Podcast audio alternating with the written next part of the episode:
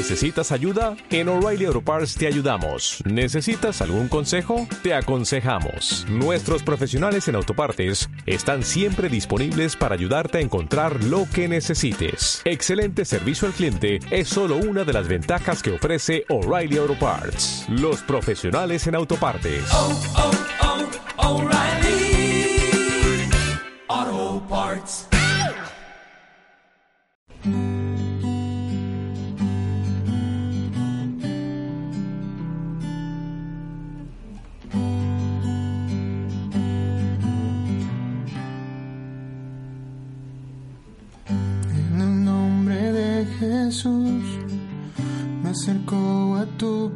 Presencia, oh Dios. Hoy vengo a ti, pues me siento débil. Esta audiocápsula es presentada por el pastor Luis Gual, Iglesia Bíblica Gracia. Para mayor información sobre este material u otro tipo de material, puede contactarnos en nuestro correo ibgguadalajara.outlook.com, Facebook Luis Guale o en nuestro blog Iglesia Bíblica Gracia Guadalajara.blogspot.mx, Twitter arroba iglesia-gracia. Ya no quiero más seguir así. Inclinado está mi rostro, bien atento a tu respuesta en quietud. Hola, ¿qué tal? Eh, les saluda su amigo Luis Guale. Esta es nuestra segunda parte de la cápsula del discipulado. En esta segunda parte vamos a abordar algunos aspectos que son importantes en el discipulado. Primeramente vamos a ver la definición del discipulado. El discipulado es llevar una persona desde ser un no creyente hasta ser un creyente maduro que sepa ministrar, servir y que repita el mismo proceso o patrón con otras personas. Básicamente esa es la definición del discipulado. Lo que el Señor Jesucristo dijo, vayan y hagan discípulos, prediquen el Evangelio, pero no termina ahí, sino que esta persona, este creyente, pueda madurar de tal manera que pueda servir, ministrar y que repita exactamente el mismo proceso con otras personas. Ahora, ¿cuáles son los elementos importantes en el discipulado? Número uno, no importa el grado de madurez que uno tenga, una persona, o sea, un creyente, puede ayudar en el crecimiento espiritual a otros menos maduros. Esto es algo que también el pastor John MacArthur, en uno de sus libros, cuando aborda el tema de la iglesia, él también dice lo mismo, que no importa el grado de madurez que un cristiano tenga, simplemente debe de ir, tomar a alguien que sepa menos que él o ella y enseñarlo, básicamente. Número dos, al discipular a otros, uno asume la responsabilidad por su crecimiento espiritual. No estamos diciendo que todo el crecimiento, definitivamente sabemos que el crecimiento lo da Dios, pero también hay que reconocer que la persona que le predica el Evangelio es la persona que toma la responsabilidad por el desarrollo de la persona a la que está discipulando. Ahora, esto no significa que sea el único que contribuya al desarrollo de, la persona a la que está discipulando, sino que a lo largo del crecimiento y el desarrollo de esta persona, muchas van a contribuir a su edificación. Por ejemplo, la iglesia local. Somos también responsables y debemos de contribuir a la edificación de esa persona a la que se le está discipulando, independientemente de que no sea yo quien lo esté discipulando, todos, todos debemos de contribuir para ayudar a la edificación. Discipular a otros implica ayudar a que la persona vaya creciendo en todos los campos de su vida, lo social, lo intelectual, lo emocional y también lo físico. Número 3. La meta del discipulado no es solo producir cristianos maduros, sino cristianos que puedan enseñar a otros a hacer y a hacer lo mismo. Pero todos, sin excepción, deben de estar involucrados testificando y ayudando en el crecimiento de los nuevos creyentes. ¿Cuáles son las implicaciones en la vida del discipulador? Del discipulador. Si uno quiere discipular a otros, tendremos que hacer frente a las implicaciones que esto tiene para nuestra vida. Es muy importante recordar que se deben de hacer cambios radicales en nuestro estilo de vida. ¿Cuáles serían estas implicaciones? Bueno, la primera de ellas, se requiere que haya un compromiso radical de alinear nuestra vida con la enseñanza bíblica. Antes de que yo pueda pedirle a otro que me imite, que es lo que el apóstol Pablo indica en 1 Corintios 4:15, que todos, todos debemos hacer, es necesario que nuestra vida esté en orden. El discipulador tiene que marcar el paso para su hijo espiritual sirviéndole de modelo, tal como lo dice Pablo. No puede alguien disipular a otro si tiene grandes problemas en su propia vida espiritual. Eso es algo muy importante. Segundo, nos tenemos que concentrar sobre unos pocos para alcanzar muchos después. Una de las tendencias es querer trabajar con el mayor número posible de personas, pensando que de esta manera alcanzamos a más personas en menos tiempo. La realidad es que no es así.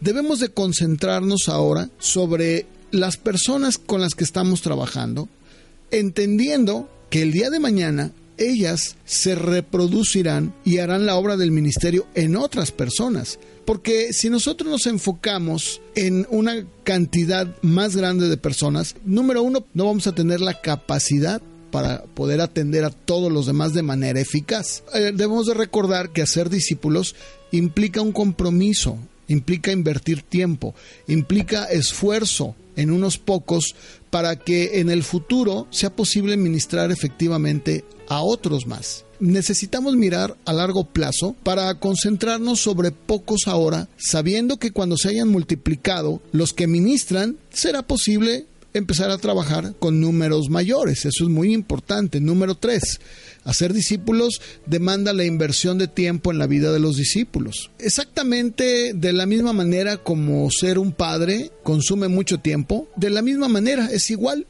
El ser un padre, una madre espiritual o un discipulador requiere tiempo y esfuerzo. Los discípulos no se hacen desde el púlpito, contrario a lo que muchas de las veces dentro de nuestras iglesias cristiano-evangélicas creemos, que los sermones son suficientemente poderosos para hacer una obra en la gente, esto no es así. Hay que conseguir tiempo de calidad con cada persona a quien se está discipulando. Exactamente igual que un niño se ensucia, hay que cambiarle el pañal. Así también el nuevo creyente Habrá ocasiones en su vida cuando va a necesitar ayuda para corregir algún problema, superar algún pecado que lo asedia. El pastor, ancianos, líderes en general, ya están demasiado ocupados y no pueden agregar el tiempo necesario para disipular a otros sin dejar a un lado algunas actividades secundarias a la meta principal, que es hacer discípulos. Puesto que el discipulado es una transferencia de vida de una persona a otra, va a ser muy importante, necesario, diría yo, vital, pasar tiempo juntos para que este proceso ocurra. Cuarto, tiene que haber un peso tremendo de oración. Uno de los aspectos y elementos del discipulado que requieren tiempo es la intercesión ante el trono de gracia por esas personas a las que estamos discipulando. Para discipular a una persona va a ser necesario interceder continuamente por ella ante el Padre Celestial. Este tipo de intercesión no es aquella que simplemente levanta una plegaria y dice, Padre, bendice a Juan. No, va a ser necesario buscar del Padre dirección, sabiduría y otras tantas gracias que solo Dios nos puede dar por medio de su Espíritu Santo para poder trabajar con estas personas. Quinto, se requiere una vida transparente para ser discípulos. Hay que compartir ampliamente nuestra vida con los que estamos discipulando. No podemos esconder una relación pésima con nuestra esposa si estamos casados o si tenemos hijos, o una actitud de pereza, de amargura. Cuando abrimos nuestra vida a los que estamos discipulando, debemos de vivir de tal manera que no tengamos que temer que esos hijos espirituales vean cómo vivimos. Por eso el Evangelio de Marcos 3:14 dice que Jesús escogió a doce para que estuvieran con él. Lo que más impactó a los discípulos fue la vida de Jesús, que ejemplificaba sus enseñanzas. De hecho, las escrituras dicen que los fariseos, los líderes religiosos, viendo la valentía de los apóstoles, podían percibir que habían estado con Jesús en Hechos capítulo 4, verso 13. Para que uno disipule a otro, va a ser necesario tener una vida transparente y compartida ampliamente con las personas a las que discipulamos. Sexto, el discipulador tiene que estar abierto también a aprender. Ninguno estamos exentos del error. Y muchas veces va a ser necesario admitir delante de ellos, de los que estamos discipulando, que no sabemos algo o que simplemente nos hemos equivocado. Muchas de las veces nuestras actitudes pueden ser ofensivas o simplemente podemos tener un conflicto. La persona que no admite que hace mal o que se equivoca no tendrá por mucho tiempo el respeto de las personas con quien está trabajando. Va a perder autoridad que ellos mismos le han concedido al pedirle que los disipule. Séptimo, es indispensable una lealtad inalterable a la palabra de Dios. El que quiere disipular a otro va a tener que tener un hábito firme de leer, de estudiar, de memorizar y meditar sobre la palabra. No solo es la palabra la base de nuestro crecimiento y de nuestras creencias, sino que se debe reconocer su autoridad como la base de todos los cambios y formaciones de carácter, actitud, acciones en la vida de aquellos que discipulamos. Todo consejo, corrección, exhortación debe estar fundado en las escrituras.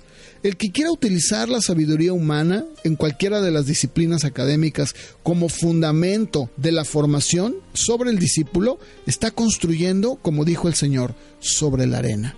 Y obviamente está destinado a que le rompan el corazón. Como pueden ver, el que disipula debe de pensar que hay implicaciones. Existe un costo. Existen muchos aspectos y que creo en lo personal que ese es el motivo por el cual la iglesia el día de hoy se rehúsa a discipular. Porque hace que cada persona dentro de la iglesia se convierta en un agente y no solamente el pastor o los líderes, lo cual es un error terrible. Cuando cada creyente entiende cuál es su responsabilidad, qué es lo que Dios le llamó, que Dios ha puesto en sus vidas una responsabilidad muy grande para con otros, entonces este trabajo no es el trabajo de unos cuantos, es el trabajo de todos. Pero, sin embargo, esto no sucede debido a que muchos cristianos no están dispuestos no solamente a discipular, sino que no están dispuestos a pagar un precio con todo lo que implica convertirte en un discipulador. Eh, yo espero que haya sido de bendición para su vida. Yo me despido de ustedes. Mi nombre es Luis Wale. Eh, espero que nos podamos escuchar en la tercera y última parte de nuestra audiocápsula, El Discipulado. Que Dios los bendiga. Hasta la próxima.